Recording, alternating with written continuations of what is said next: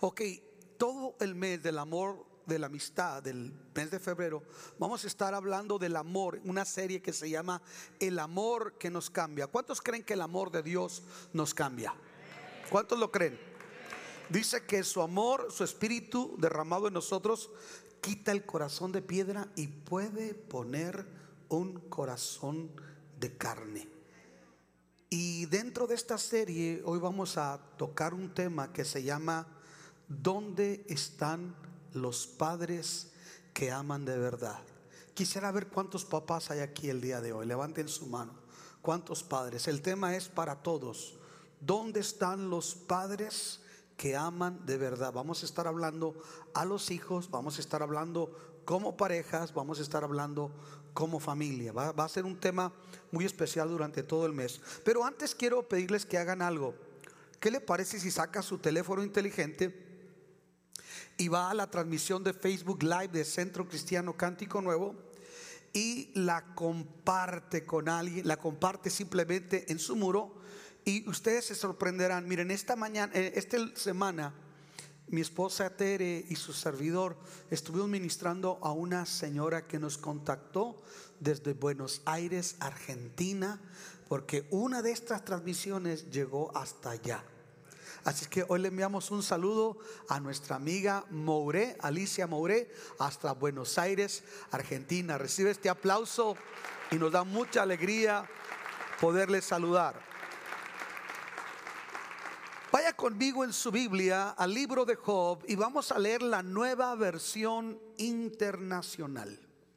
El capítulo 1, los versículos 1 al 5 del libro de Job. Es un libro que a mí en lo particular me encanta lo que podemos aprender de este libro. Y voy a permitirme dar lectura y dice de la siguiente manera, Job 1, 1. Dice, había en la región de Uz un hombre recto e intachable. ¿Cómo era este hombre? Recto e intachable. ¿Está en la NBI? Muy bien. Recto e intachable, que temía a Dios y vivía apartado del mal. Este hombre se llamaba Job.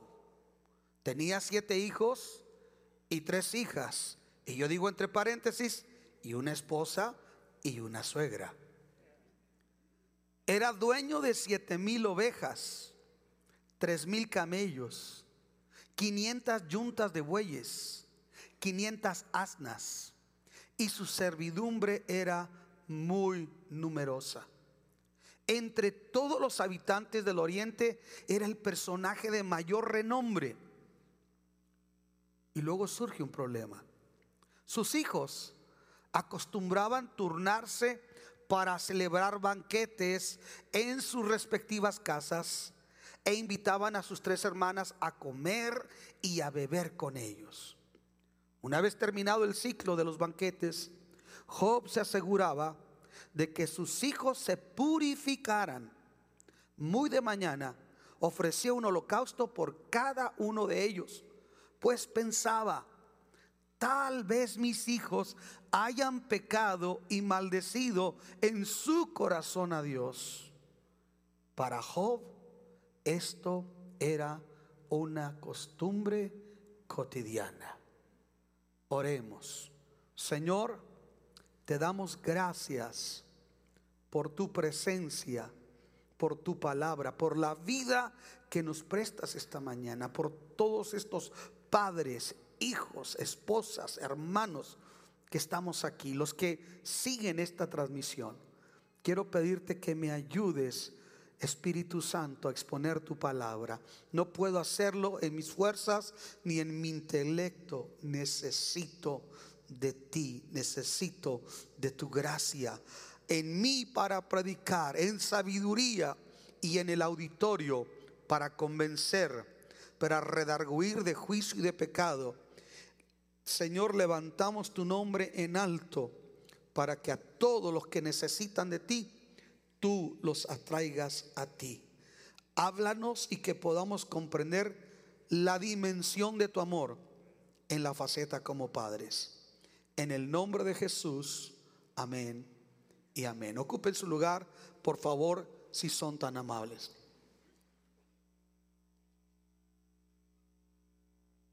Quiero dar una breve introducción al libro para empezar a hablar sobre Job y estos primeros cinco versículos. Le decía que este libro es uno de los libros que más me gustan del Antiguo Testamento. Se considera una joya de la literatura universal, tanto para judíos, musulmanes y cristianos. estas tres religiones admiran el libro de Job. Ahorita vamos a ver por qué también musulmanes les interesa este libro. Se considera uno de los libros del Antiguo Testamento que más ha influenciado al mundo. Este libro. Es uno también, uno de los más antiguos de la Biblia. Se cree que fue escrito aún antes del Génesis y posiblemente se fue escrito por Moisés. Hay quienes dicen que fue escrito en el contexto de Salomón, donde había mucha paz y se recababan materiales eh, filosóficos en un tiempo de paz. Pero otros dicen que es del tiempo postexílico. Pero se cree que más bien pudo haber sido Moisés porque Job menciona pirámides y menciona el diluvio. Y eso está más cerca a la teología de Moisés. Es un libro que está escrito como poesía, pero a la vez es teológico y es filosófico. Posiblemente este, este libro fue escrito en árabe y después fue traducido al hebreo. ¿Quién era Job? Job era un edomita. Él vivió en una ciudad llamada Uz, en lo que hoy es la actual Arabia Saudita. Job vivió en la era patriarcal después de Abraham y se cree que es contemporáneo de Jacob. Solo que Jacob está actuando en, en Canaán y Job está en el sur, en Arabia Saudita, en Edom. Eh, junto con Daniel, junto con Noé, Dios mismo reconoce a Job como uno de los hombres más justos que ha pisado este planeta. El significado del nombre Job es muy variado. En árabe quiere decir el que vuelve a Dios, pero en hebreo es diferente. Se le conoce como la hostilidad, el asaltado, pero el nombre que más se le adjudica al significado de Job es ¿dónde está el Padre? De ahí es que estoy tomando el tema de hoy, ¿dónde están los padres que aman de verdad? Y yo creo que cuando dice el nombre de Job, ¿dónde está el padre? Nos deja ver la clase de padre que era Job. La historia de Job, hermanos, nos presenta un ejemplo poderoso de lo que es un carácter fuerte. Hay gente que dice, yo soy muy violento, tengo un carácter fuerte. No, tiene un carácter débil, solo que es explosivo su temperamento. Un carácter fuerte es como el de Job, porque era un hombre piadoso y este es un ejemplo para cualquier persona. Su historia es real, no es una mitología. Nos dice su nombre, nos habla de su familia, nos habla de sus circunstancias y nos habla incluso dónde vivió la ciudad de Uz, existió. Nos dice también que este libro antes de ser escrito se mantuvo como una tradición oral, se transmitía de padres a hijos y esto influenció en el carácter de los antiguos habitantes del Medio Oriente, tanto a edomitas como israelitas. Aquí nosotros vemos a Job en estos cinco versículos en su faceta como un padre. Vamos a considerar esos cinco versículos y vamos a aprender de las lecciones de vida y de cómo Job fue un hombre que pudo sacar adelante a su familia a pesar de las adversidades, de las circunstancias de la vida. Primero, para los que toman nota, quiero comenzar diciendo que el carácter íntegro y recto de Job es algo que nos llama a nosotros la atención. Dice que era un hombre intachable, así lo dice. La reina Valera dice, era un varón justo, temeroso de Dios, apartado del mal. Pero escuche, no debemos de ver nosotros a Job como, como una persona inalcanzable, sino como un modelo que podemos alcanzar, que debemos buscar alcanzar. Porque Job no dice que era impecable, dice que era intachable. O sea, son dos cosas impecable e intachable. El único impecable fue Jesús. Todos los demás, dice Salomón, no hay hombre que vive, que viva y no peque. Y, y si decimos que no hemos pecado, hacemos a Dios mentiroso. El único que no pecó fue Jesús. Pero Job no era impecable, pero sí tenía un, un carácter intachable. Seguía siendo un hombre, pero era un hombre esforzado. Y se caracteriza por tener un carácter que sobresale entre todos sus contemporáneos. Me llama la atención la palabra hebrea para referirse a intachable. Y es una palabra que en hebreo significa íntegro, honrado, honesto e inocente. Podemos deducir que una persona intachable no es una persona impecable, sino una persona que se esfuerza por ser íntegra, por ser honesto, por ser honrado y por ser inocente para lo malo. Eso es lo que describe a Job, un hombre que se esforzaba por vivir una vida de integridad. Un hombre que honraba su palabra, sus compromisos. Un hombre que primero estaba la honestidad antes que cualquier negocio. Y era un hombre que no le interesaban tanto las cosas pecaminosas. Era inocente. Pablo nos dice que seamos faltos de malicia para el pecado. Hoy resulta difícil con tanto pecado que nosotros vemos en cualquier lugar hacia donde nosotros volteamos. Pero yo hago una pregunta para nosotros. ¿Por qué necesitamos nosotros poseer un carácter como el de Job? Tenemos dos opciones. Decir, no, es que es inalcanzable y ya vimos que no. No era impecable, era intachable, era un hombre esforzado. La pregunta es, ¿por qué yo, por qué usted como padre necesita poseer un carácter como el de Job. O le voy a replantear la pregunta. Mejor dicho, ¿por qué nuestros hijos necesitan que amemos a Dios de tal manera para que nosotros tengamos un carácter así? ¿Por qué? Y la respuesta nos la da la palabra de Dios. En Proverbios 20, versículo 7. Dice, justo es quien lleva una vida sin tacha. Dichosos los hijos que siguen su ejemplo. Repítalo conmigo. Está aquí en la pantalla.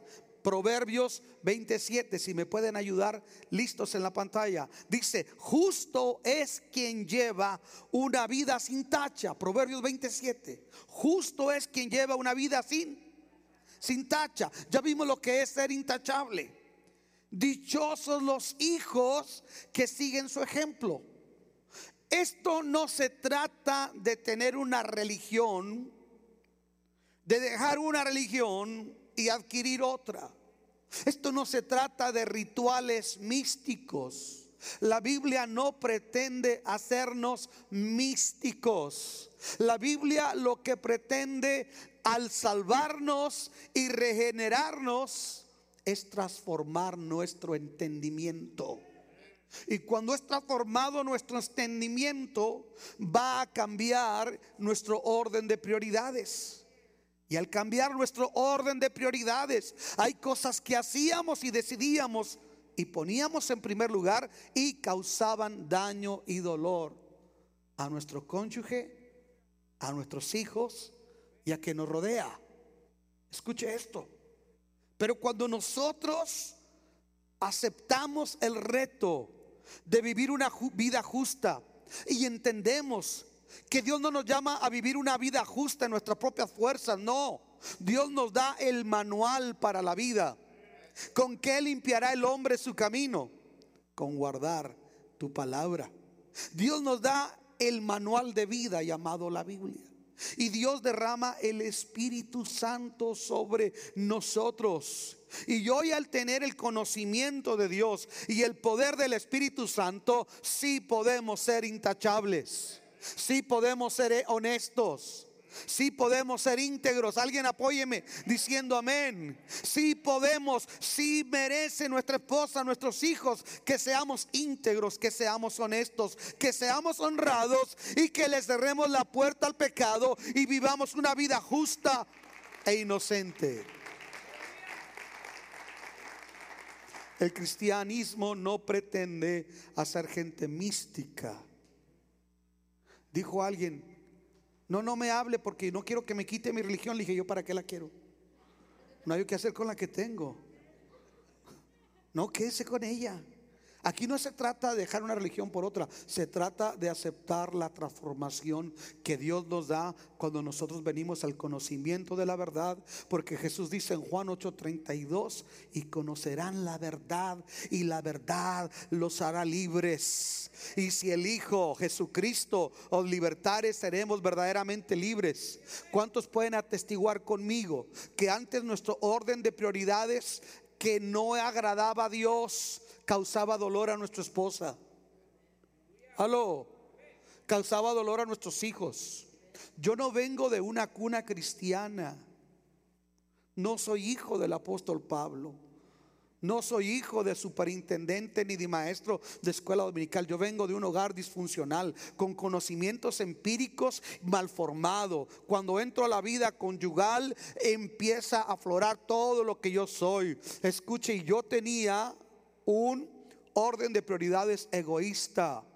Primero era yo y luego yo. Por eso los viernes me decía Tere, vamos a visitar a mis papás con mucho gusto. Y vamos y la visitaba y yo me salía y no regresaba hasta otro día o en la madrugada. Ese era, ese era mi orden de prioridades. Pero tenía religión. A veces la contentaba al día siguiente, bueno, vamos a la religión. Aló. Pero cuando Cristo viene, nos enseña que podemos vivir una vida sin tacha, una vida justa. Y cuando vivimos una vida justa y sin tacha, nuestra descendencia, nuestros hijos van a ser dichosos, van a ser felices. Antes la única paz que había era paz, paz. Paz, paz. Decía una canción, el cuento del dale y dale lo saqué de mi mujer.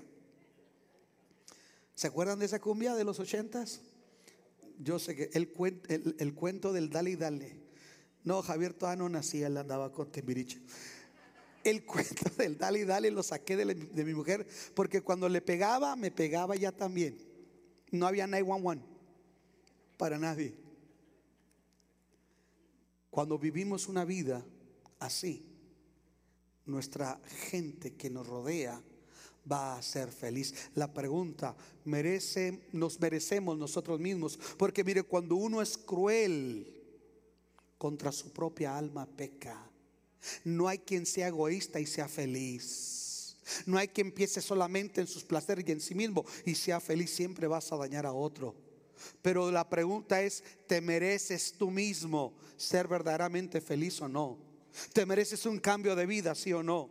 Merece tu esposa, tus hijos, la gente que te rodea, que tengamos una actitud diferente, sí o no. Claro, solo el amor de Dios nos puede transformar. Job quiere decir, ¿dónde está el Padre? Y yo pregunto, ¿dónde están esos padres que están pensando en que el día que ellos ya no estén aquí, el día que ellos falten, sus hijos sean dichosos o bienaventurados. Esta mañana llegué más tarde porque mi bosquejo lo hice ayer en notas, escrito así. Pero no me gusta dejar las cosas en un cuaderno, prefiero escribirlas bien. Y en la mañana me levanté y no soy muy rápido para escribir. Pero creo que es importante que yo deje un legado a mis hijos de lo que yo predicaba un, consejo, cómprese una Biblia, de esas las venden, no digo la tienda, sino la tienda se vuela, que tienen márgenes aquí y haga comentarios, subrayela. El día que no esté, el día que no esté, sus hijos van a abrir esa Biblia. Mira lo que Dios le habló a papá, mamá, estamos aquí. Pero estoy consciente que mis hijos, más que recordarme por un por un bosquejario de estudios o de sermones, me van a recordar por mi orden de prioridades, por lo que yo viví, por lo que yo modelé, por lo que yo creí. Yo pregunto, ¿dónde están los padres que quieren esforzarse por vivir una vida para Dios? Ahora la pregunta, ¿cuál era el secreto de la rectitud e integridad de Job? ¿Cuál era el secreto? Nos gusta todo lo que es rápido. Venimos de una, un trasfondo animista prehispánico, donde iban con el chamán, el chamán hacía un conjuro y les decretaba que ellos cambiaban. Nosotros venimos de eso. Por eso cuando venimos al Evangelio, muchos de nosotros, es más fácil que ya no vayamos ante un chamán. Pero vamos, en lugar de ir a leer el texto sagrado que nos dice cómo podemos cambiar, queremos que alguien nos haga un ritual. ¿Sí? Yo puedo bajar con aceite no le pongo una gotita, lo puedo freír en aceite como una flauta si usted quiere. Y puedo decretar, cambió, cambió, cambió y recambió. Y lo único es que se va a adorar y no cambió. Entonces, ¿cuál es el secreto? No es una pócima, no es un acto profético, no es que yo levante la voz y se me brinque aquí una vera. Yo me voy a quedar rojo y usted no cambió. ¿En qué consistía el secreto de la vida íntegra de Job? Mire, quiero que veamos algo. Primero, Job no solamente era una persona apartada del mal, es decir, no solo era una persona moral. Quiero que lo vea conmigo. Dice que era recto e intachable y que vivía apartado del mal, pero no solamente era una persona moral. Hay gente moral en todas las religiones. Es más, hay gente a veces que es más moral que nosotros allá afuera. Hay ateos que son moralistas. Una persona puede ser hinduista, budista, lo que usted quiera, y puede ser moral. Y déjeme le digo, qué bueno. Si alguien dice, no necesito a la iglesia para, para ser moral, es cierto, no necesita venir a la iglesia para ser moral. Pero ¿qué cree? La moral le salva de problemas, es cierto.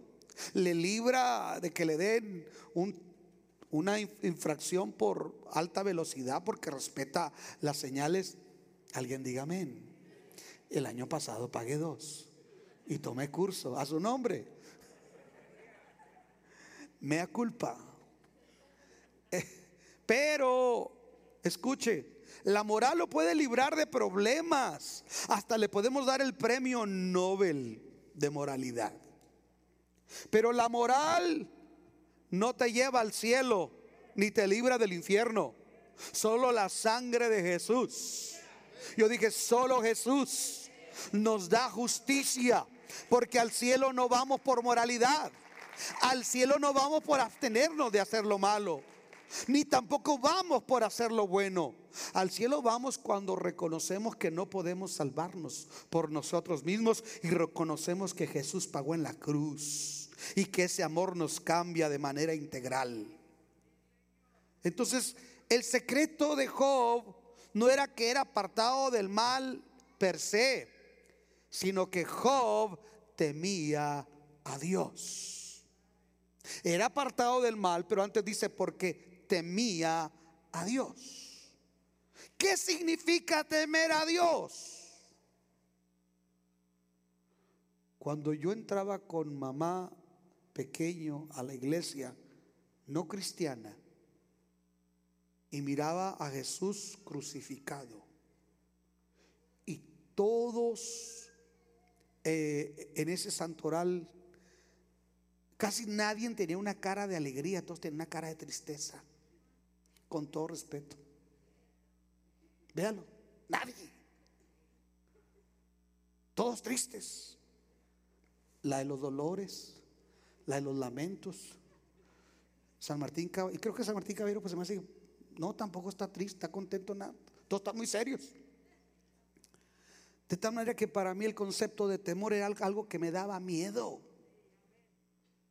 Y nos llevaba mi mamá y decía, en catedral había un, un Cristo sobre un féretro acostado. Y decía mi mamá, dele un beso. Y decía, no, tiene mello. Entonces a mí me daba temor, pero no, no el temor que habla de Job. Job tenía un temor reverencial. Diga conmigo, temor reverencial. Esto quiere decir que él respetaba, honraba, obedecía y servía a Dios. Se lo voy a repetir de nuevo. Porque hay gente que viene de estructuras y ahí les va, ahí les va. Muchos de ustedes que sirven o han servido en law enforcement, déjenme les digo algo que es muy importante. Ustedes saben lo que es honrar la autoridad. ¿Cierto? Sabe que no importa lo que usted siente, usted se tiene que cuadrar y se queda tiempo extra y se queda tiempo extra. Usted sabe lo que es obedecer sin cuestionar.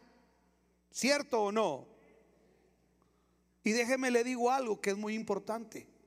Job tenía un temor a Dios donde no lo hacía fuerzas. Él se deleitaba en respetar a Dios.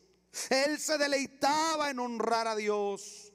Porque un soldado puede decir, ah, sus órdenes, jefe, y por dentro le dice viejo feo. Pero Job no.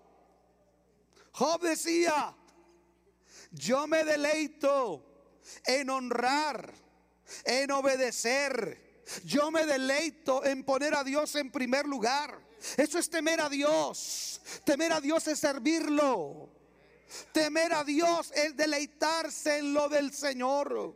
Temer a Dios no es decir, me va a quemar San Lorencito. No, temer a Dios es tener una actitud de saber que Él tiene lo mejor para nosotros y abrazar el plan de Dios y vivir por lo que Él dice. Es verlo como el supremo comandante del ejército de los cielos.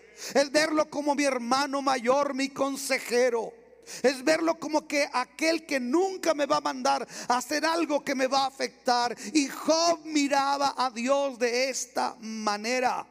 Él temía a Dios, era apasionado por Dios. Miren hermanos, papás, ¿saben por qué? Estaba viendo una estadística ayer que me llamó mucho la atención. Se dice que el 70% de los hombres en las congregaciones cristianas tienen problemas con la pornografía. Se dice que si una mujer se convierte, hay un 17% que se convierte a la familia. Pero si un hombre se convierte de verdad, hay una posibilidad alta que toda la familia se convierta. ¿Qué sería de la iglesia si las mujeres? Un aplauso para ustedes. Y para que no crean que soy machista, pero no se compara, escuchen esto, a cuando un hombre despierta y como dicen en mi tierra, le cae el 20. Asume el reto, la responsabilidad de amar a Dios. Alguien diga amén. Yo recuerdo cuando el Evangelio vino a mi vida, dije, ¿dónde estaba esto? Y miraba vecinos cristianos, huichihuaches, de esos que no hablan de Cristo. Y le decía, ¿por qué nunca me habló? Qué bueno está esto. Aló. Se buscan dónde están los padres que temen a Dios, apasionados por el Señor. ¿Cómo se aprecia esto de amar y respetar a Dios en la vida práctica? Proverbios capítulo 3, versículos 5 y 10.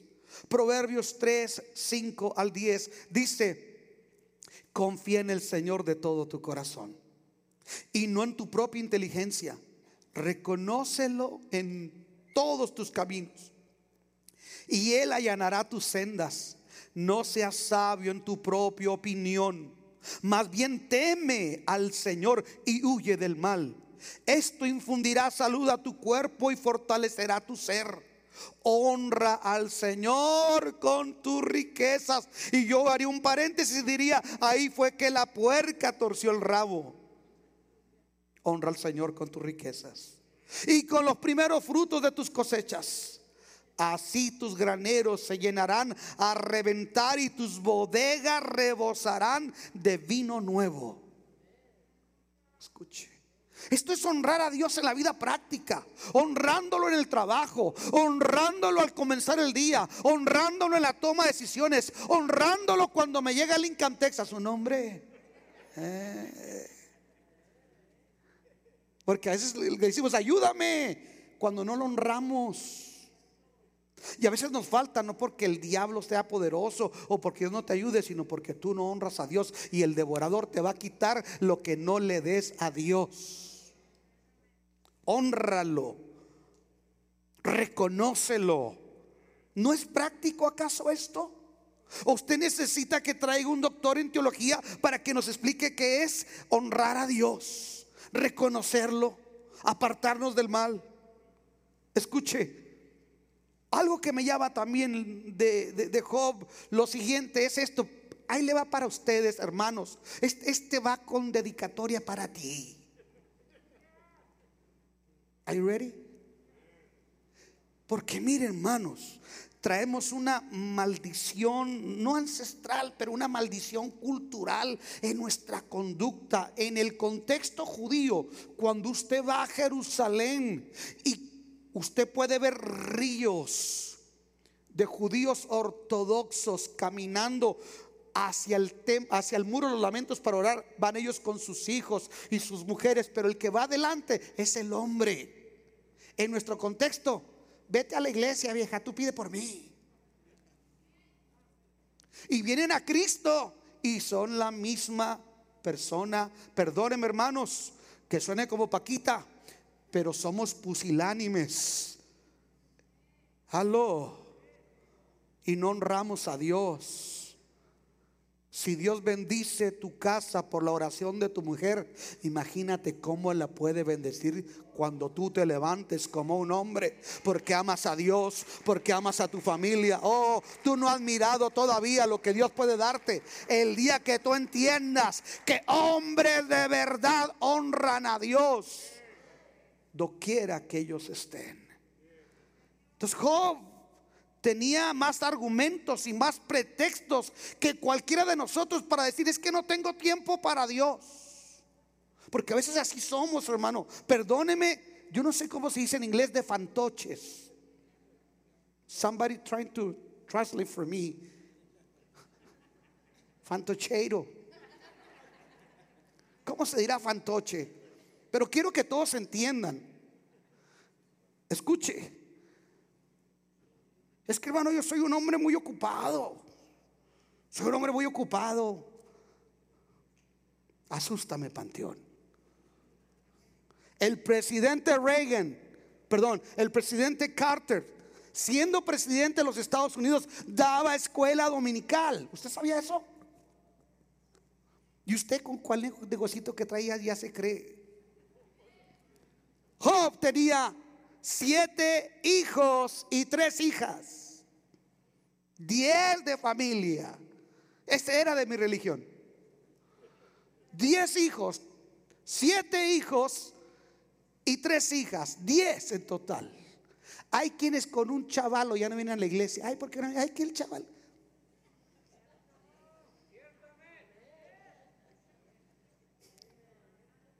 Yo no sé si vino mi madre. Mi mamá cargaba con los siete hermanos, no sé cómo le haría. Y nos metía la lucha libre, nos llevaba al chamizal, cargaba y no, no había con qué, como asiento de bebé y, que no, no, no, te estás quieto muchacho, que no ande un pellizcote y no nos traumamos. Aló, qué calorón hermanas. ¿Eh? ¿Por qué no ha venido a la iglesia? Ahí es que el niño no está quieto. Déle una lalgada o llévelo al cunero. Aunque no digan amén.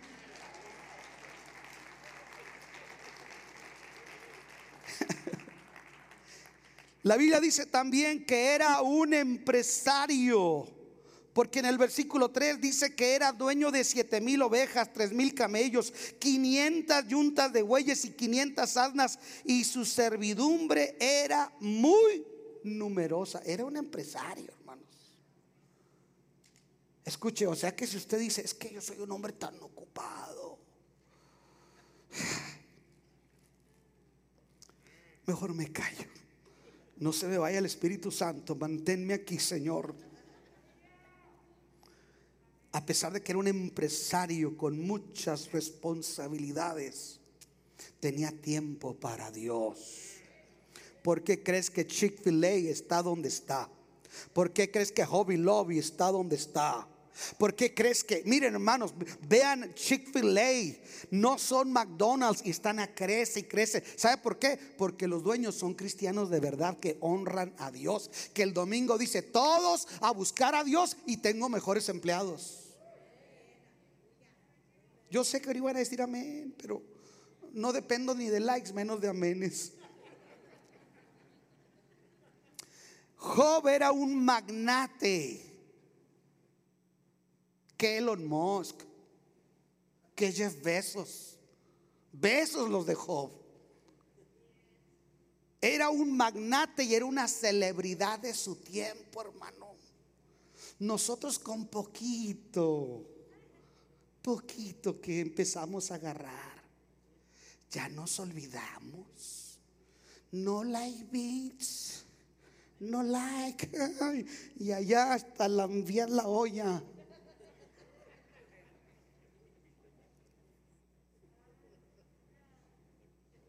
Come Luis, eso no es teología. Pero mire, Job tenía una pasión por Dios y me llama la atención en la Biblia los hombres que tienen una pasión por Dios. Discúlpenme hermanos, muchos de ustedes yo sé que pueden venir entre semana. No te esfuerzas. Vamos a decir las cosas por tu nombre. Y no te esfuerzas. ¿Y sabes por qué no te esfuerzas? Porque se te ha acabado la pasión. La Biblia me enseña la pasión de un hombre por Dios, el rey David. En el Salmo 42, versículo 1 al 3, dice el rey David, cual siervo jadeante en busca del agua, así te busca, oh Dios, todo mi ser. Tengo sed de Dios, del Dios de la vida. Tengo sed de Dios, del Dios de la vida. ¿Cuándo vendré y me presentaré ante Dios? Mis lágrimas son mi pan de día y de noche, mientras me echan en cara a todas horas. ¿Dónde está tu Dios?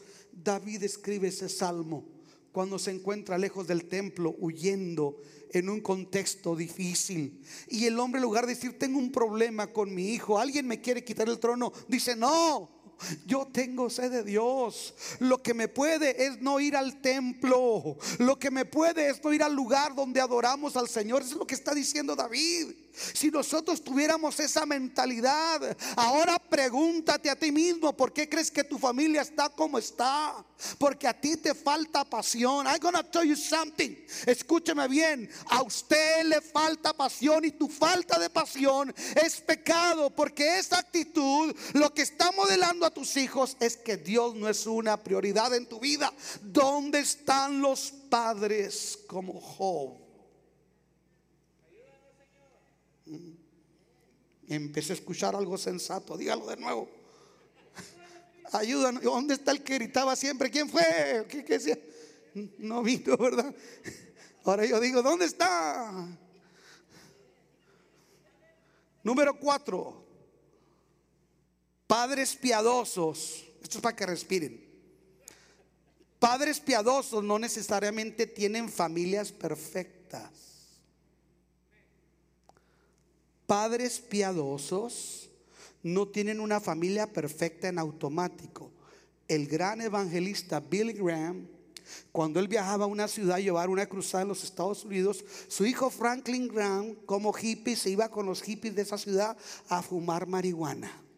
Qué tremendo, ¿no? Billy Graham predicando en una ciudad y su hijo yendo a la misma ciudad para fumar marihuana con los hippies de esa ciudad. Y Billy Graham era Billy Graham. Entonces, déjeme le digo una cosa. Job tenía una familia como la suya y como la mía. O alguien dice, hermano, yo tengo puro querubín. Quiero que vea conmigo el versículo 4. Sus hijos acostumbraban turnarse para celebrar banquetes en sus respectivas casas e invitaban a sus tres hermanas a comer y a beber. Oiga, aquí no está hablando de lindos convivios. Aquí no está hablando de un convivio cristiano que, que, tú te traes el guacamole y, que tú te traes el, quesito con queso, con, con, con, este, con rajas. No, no, no. Aquí está hablando de algo. Mire cómo eran esos banquetes. Yo quiero que vea algo y quiero que entendamos algo para que no nos traudemos.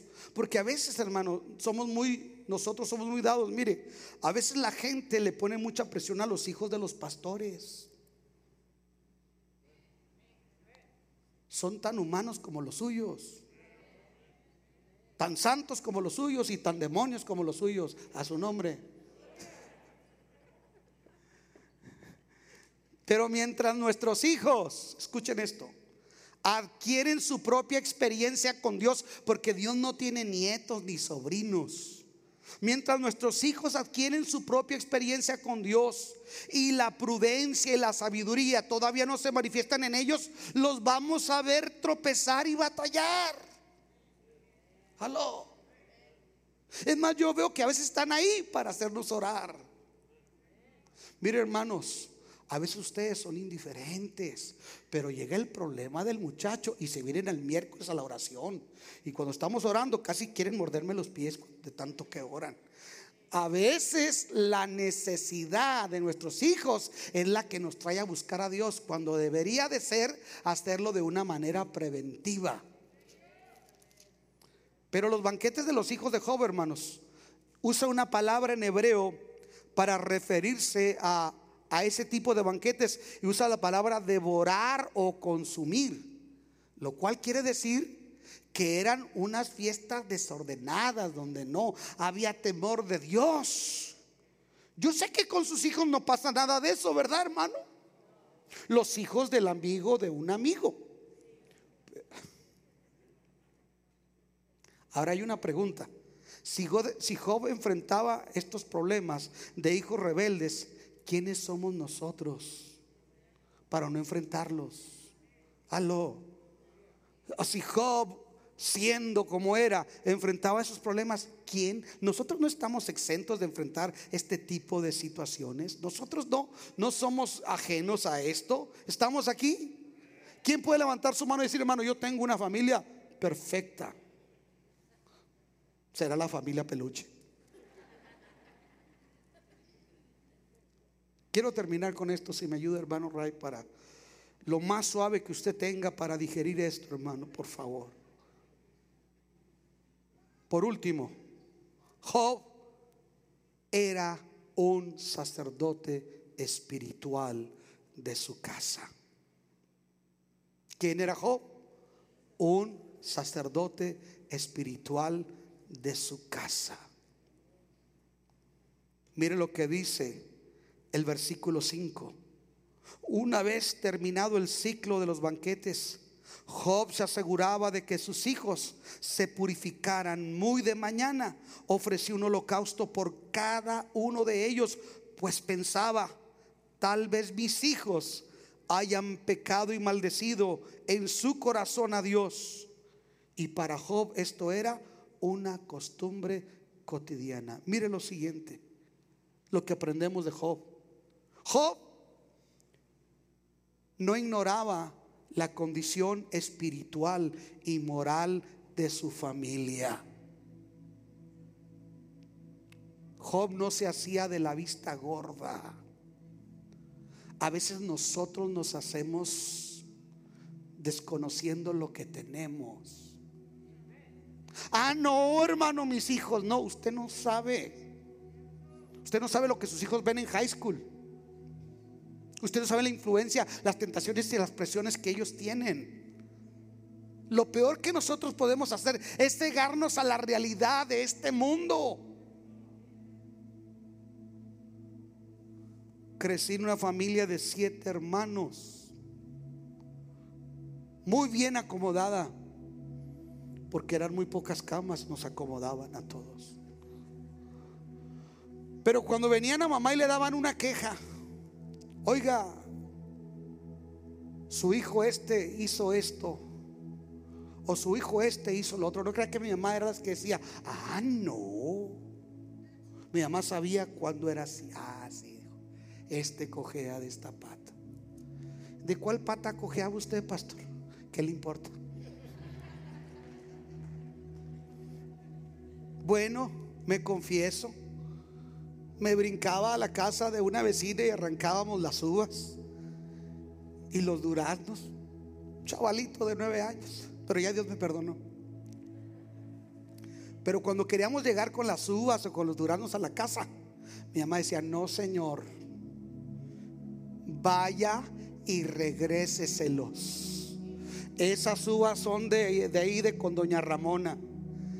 Y, Ramón, esos duraznos son de allá de la señora de la esquina. No le anda arrancando nada. Pídale, si le da que te den. No andes agarrando. Mi mamá era de ese tipo de gente. Pero hay hermanos en otra iglesia, no aquí. Que uno le dice, oiga hermano, su muchachito, su muchachita andan de salidos. Ay no. Una vez dijo una señora, déjelos que sean jóvenes. Ándale pues. Y verás que esa juventud va a terminar con una pancita de nueve meses estamos aquí. Qué triste es cuando nos negamos a reconocer la realidad. Porque cuando estamos conscientes de la realidad, sabemos por qué vamos a orar. Pero hay veces que queremos evadir una realidad. Sea consciente de lo que a sus hijos les gusta, lo que están haciendo. Sea consciente de sus amistades. Cheque sus redes sociales. Esté al tanto. Estórbelos para pecar. Elí no estorbó a sus hijos para pecar. Samuel, hermano, tuvo que enfrentar a Eli porque no estorbó a sus hijos. ¿Usted está consciente? ¿Usted los ama lo suficiente o es de las que nomás les da? Toma, hombre, no estés molestando y les da el teléfono, el iPad. Escuche, Job tenía una estrategia para sus hijos. Dice, cuando terminaban los banquetes de sus hijos, él se aseguraba de que se purificaran. Es decir, joven entendía que cuando terminaba la fiesta mundana, porque mire, cuando los muchachos van a la fiesta, uh, mi gusto es y pónganme las de banda o pónganme reggaetón, la que quiera y se la bailo. Yo también no hace mucho fui joven. Escuche. Pero mamá me esperaba cuando llegaba. Porque hay un momento donde se acaba la fiesta mundana, el bullicio y queda la realidad, un vacío. ¿Y dónde está nuestra necesidad? Y mi mamá me decía, te pusiste gotas, Luis, pero sé que fumaste algo. Qué importante es orar por los hijos. Y qué importante es tener una estrategia. Ve y ora por su recámara.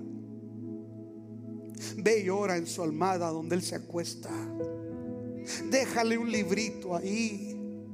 Mándale un texto y dile, mi hijo, te amo y el amor de Dios te puede cambiar y puede llenar el vacío que el mundo no puede llenar. Hijo, cuando te fallen los amigos, cuando te falte eh, todo aquel bullicio, ahí está Dios, ahí está tu Padre, ahí está tu madre esperándote. Bienaventurados los padres que saben entrar en acción que no son pasivos, que dicen, no, mis hijos no son tuyos, Satanás. Alguien tiene que levantar las manos y decir, mis hijos no son de Satanás, mis hijos no son del vicio. Si hay que cambiar, tendré que cambiar, tendré que ponerme las pilas, tendré que replantearme mi conducta mi responsabilidad ante Dios, pero no voy a permitir que por una conducta machista, pusilánime, negligente, se pierdan mis hijos. No hay nada más triste que ver los hijos apartados de Dios. Job se aseguraba de que ellos se santificaran. Es decir, procuraba que también Dios se manifestara en sus vidas. Aleluya. Me recuerdo cuando uno se convierte hace cosas locas. Yo iba con mi hermano Ramón, con Marta, y los ungía con aceite. Estaban dormidos. Y luego les ponía un testimonio así 40 días en el cielo y en el infierno. Me dijo Benji, ahora en la pandemia pusimos la película The Left Behind, la del rapto. Y dice, ay papá, tenía miedo. Creía que el Señor iba a ir y te iba a decir tú. Luego le dijo a Mila, Mila, acepta a Cristo, Mila, arrepiéntete.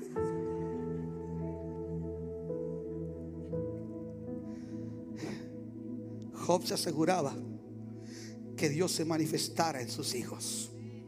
La otra vez practicaba con una persona y me dice, es que las nuevas generaciones, eso de que Dios se manifieste lo van a ver como algo políticamente inapropiado. Le dije, estás fumado. Si hay algo que necesitan nuestros hijos, nuestros nietos, es experimentar el poder de Dios, es experimentar la presencia del Señor, es experimentar que Dios se meta en su contexto. Pero si tienen padres que se avergüenzan del Evangelio, jamás va a ocurrir eso. ¿Hacia dónde estás guiando a tus hijos? les estás hablando del Señor. Job amaba tanto a Dios y amaba tanto a sus hijos que se levantaba muy temprano a orar por cada hijo. Uno por uno le pedía al Señor por él. Dice la biografía que la mamá de John Wesley tenía 16 hijos y a cada uno le enseñaba las escrituras. Déjeme le digo una cosa. I'm sorry, but excuse me. Usted está tan, está tan enfocado con el sueño americano. Hay que decirlo bien con la pesadilla americana de vivir endeudado y darle una tableta al muchacho. Escucha que tus hijos no lo estás influenciando con el temor de Dios. Si sus hijos se pierden, va a ser su responsabilidad. Libre estoy de la sangre porque dos horas del domingo no pueden influenciar a tus hijos como tú lo puedes hacer si oras a Dios por ellos, si les modelas un carácter piadoso. Pastor, está muy fuerte ese tipo de mensaje. Aquí predicamos así. Estás en cántico nuevo, no te olvides, estás en cántico nuevo.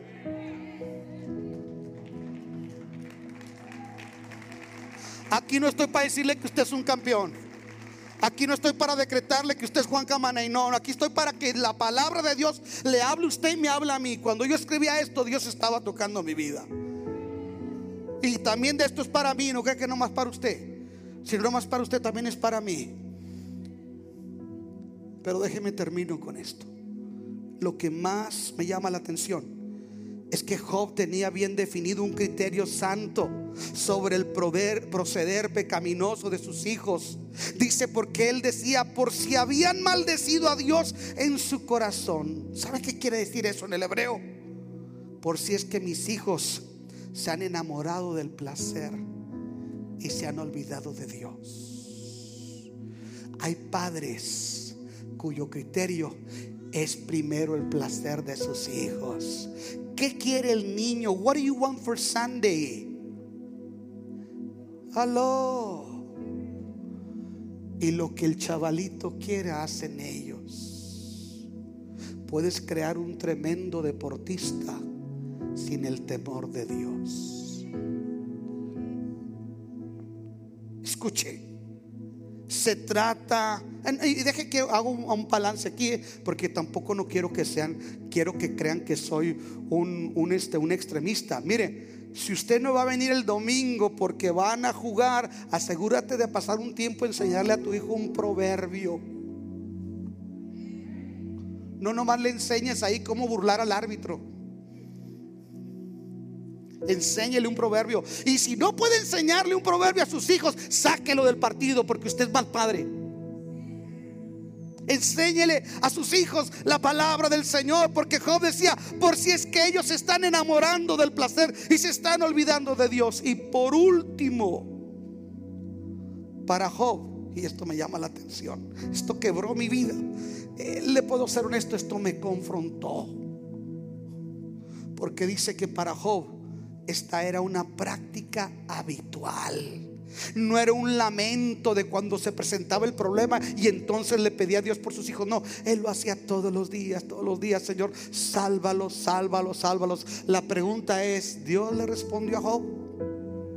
Sí. ¿Saben cómo Dios le respondió a Job? Uf, se van a sorprender. Dios los mató a todos y se los llevó. Uf, no nos gusta eso, ¿verdad? Por eso hizo Dios. He conocido hijos de cristianos que la única manera que se iban a ir con Dios era no se iban aquí en el altar. Dios iba a tratar afuera y se los iba a llevar. Ahora, papá, asegúrate que Dios traiga a tus hijos con lazos de amor qué responsabilidad. Yo dije, qué responsabilidad tener hijos. Que tu simiente, que tu descendencia pueda llegar al cielo. Pero qué triste es que tu negligencia esté pavimentando el camino al infierno porque no estás dejando un legado para tus hijos. Concluyo con esto. El carácter de Job revela un gran amor por Dios que lo cambió a él. Y ese amor era tan grande que lo hacía actuar así hacia sus hijos. Papás, solo el amor de Dios nos puede transformar. Yo dije, solo el amor de Dios nos puede transformar. En marzo vamos a comenzar de nuevo una serie de discipulados para hombres, para mujeres y niños los domingos. Escuche, un poquito más temprano, porque nos estamos dando cuenta la tremenda necesidad que hay en el pueblo. Yo no sé yo necesito que el amor de Dios me cambie a mí. Mi esposa merece un mejor esposo. Mis hijos merecen un mejor padre. Mis nietos merecen un mejor abuelo. Ustedes, ustedes se merecen un mejor pastor también. Y yo me merezco mejores ovejas. Ya basta de tanto chivo. Póngase de pie, por favor. Si recibe esta palabra, póngase de pie. Yo pregunto, ¿alguien necesita ser transformado? ¿Alguien necesita ser transformado? Quiero pedirle un favor los hombres que están aquí, papás o casaderos, yo quiero orar por ustedes. No tengo que esperar a que venga el día del Padre. Oh, yo quiero orar por ustedes. Así es que quiero invitar a todos los papás que con este aplauso pasen aquí. Todos los papás, papás, solteros, casados, recasados, viudos, dejados, todos, ven para acá. Acércate, hermano. Acérquense, acérquense. Pásenle lo más al frente que puedan, por favor. No hay escena más bonita que ver venir los hombres. Denle un aplauso, denle un aplauso a Jesús. Ver los hombres venir al Señor. Es lo más lindo. Ver los hombres venir al Señor. Mamás, next week te toca a ti. Pásenle, pásenle, pásenle, pásenle, pásenle. Hermanos, quiero, quiero que me vean, quiero abrirles mi corazón. ¿Alguno de ustedes ha llorado alguna vez porque siente que ha fallado como papá? No es tarde. No es tarde para cambiar. Pero tienes que rendirte. No podemos ser gente convencida Tenemos que ser gente rendida. Cuando tú te rindes y le das a Dios tu corazón, Él cambia lo que tú y yo no podemos cambiar. Muchos de nosotros venimos de trasfondos donde fuimos abusados, despreciados, maltratados, pobreza o muchas cosas. Por eso necesitamos el amor de Dios. He aprendido a llorar como un niño en la presencia del Señor y sentir que el Padre me abraza y me dice, si puedes cambiar, dámelo todo a mí. Cierra tus ojos